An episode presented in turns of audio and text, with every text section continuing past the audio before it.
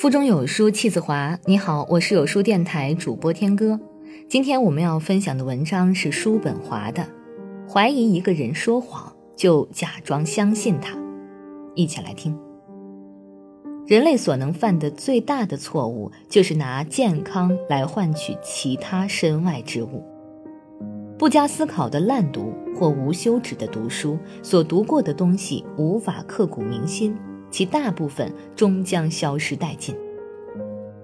如果我们怀疑一个人说谎，我们就应该假装相信他，因为他会变得愈来愈神勇而有自信，并更大胆地说谎，最后会自己揭开自己的面具。所谓辉煌的人生，不过是欲望的囚徒。宁静。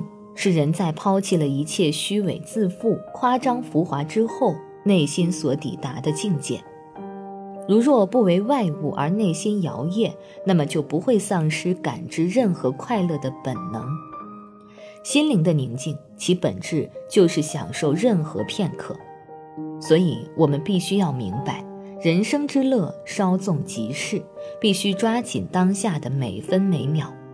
当夜晚来临，我们躺在床上，要提醒自己，仅有的今天一去不返，接踵而至的明日将是新的一日，而且它也将一去不返。快乐是上天无法给予的，也是命运无法添加的。心灵的快乐取决于心灵的力量。其实，快乐应该是我们的本能。精神上的富有决定了我们可以对命运做多大的改变。在纷繁的灯红酒绿和人为的打磨中，只有内心强大的人才不会因为迅雷不及掩耳之势丧失快乐的本能而麻木不仁。每逢上下班高峰期，大街上就会游走着无数的行尸走肉。这样说，仅仅是因为他们选择了一种不需要发挥自己天赋的职业，而使自己的天赋积压在成堆的文件下，不见天日，无法得到发展。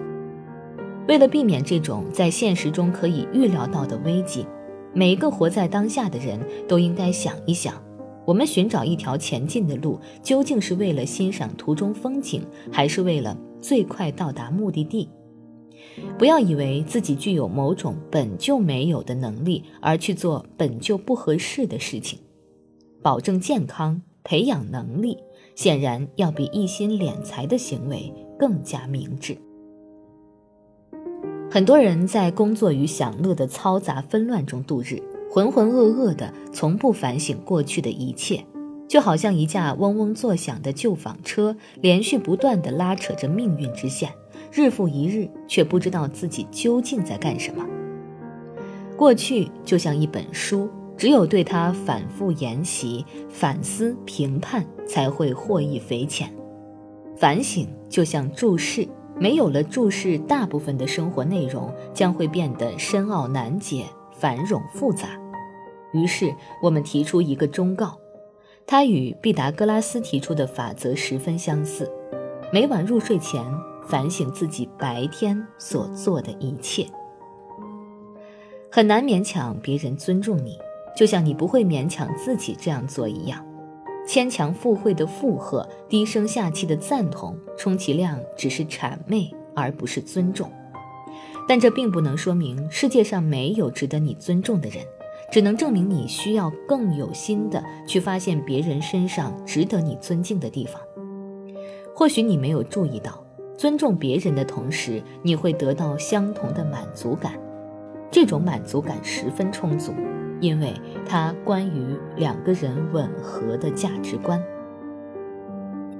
多想想可能发生的不幸，这样往往会给自己提出很多未雨绸缪的建议，一旦灾难出现，就可以做到从容。